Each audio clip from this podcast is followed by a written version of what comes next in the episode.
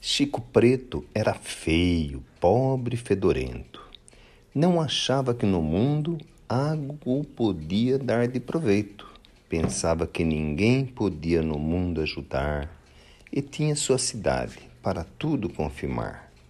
Pois Chico Preto vivia nas ruas ao léu, sem nenhum amparo, e todos achavam Chico Preto um pária da cidade em que vivia um dia seguia apressado um senhor muito distinto, protetor da redondeza, um homem pleno de intelecto e de conhecimento, respeitado e poderoso, se encontrava em apuros, ao passar por caminho lodoso, para rapidamente a um evento chegar, procurando o caminho encurtar. Como o caminho lodoso era conhecido por poucos que usavam, ele escorregando na lama começou a afundar.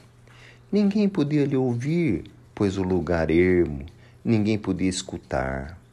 Mas Chico Preto, que ia de léu em léu, na região esquecida, um dia encontrava-se sem lar.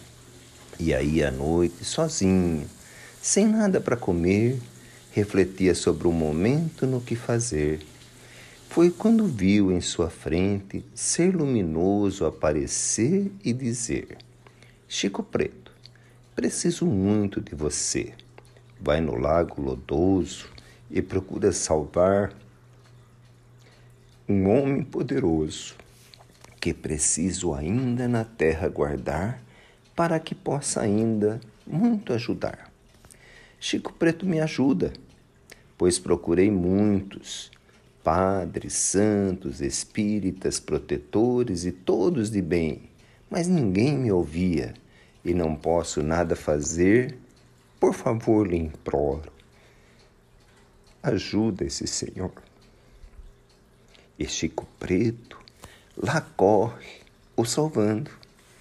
O Senhor poderoso ficou depois agradecido Chico Preto não mais passou fome, não sendo mais fedorento, e tendo um lar, agradeceu o ser luminoso que apareceu um dia para ele, Chico Preto, salvar.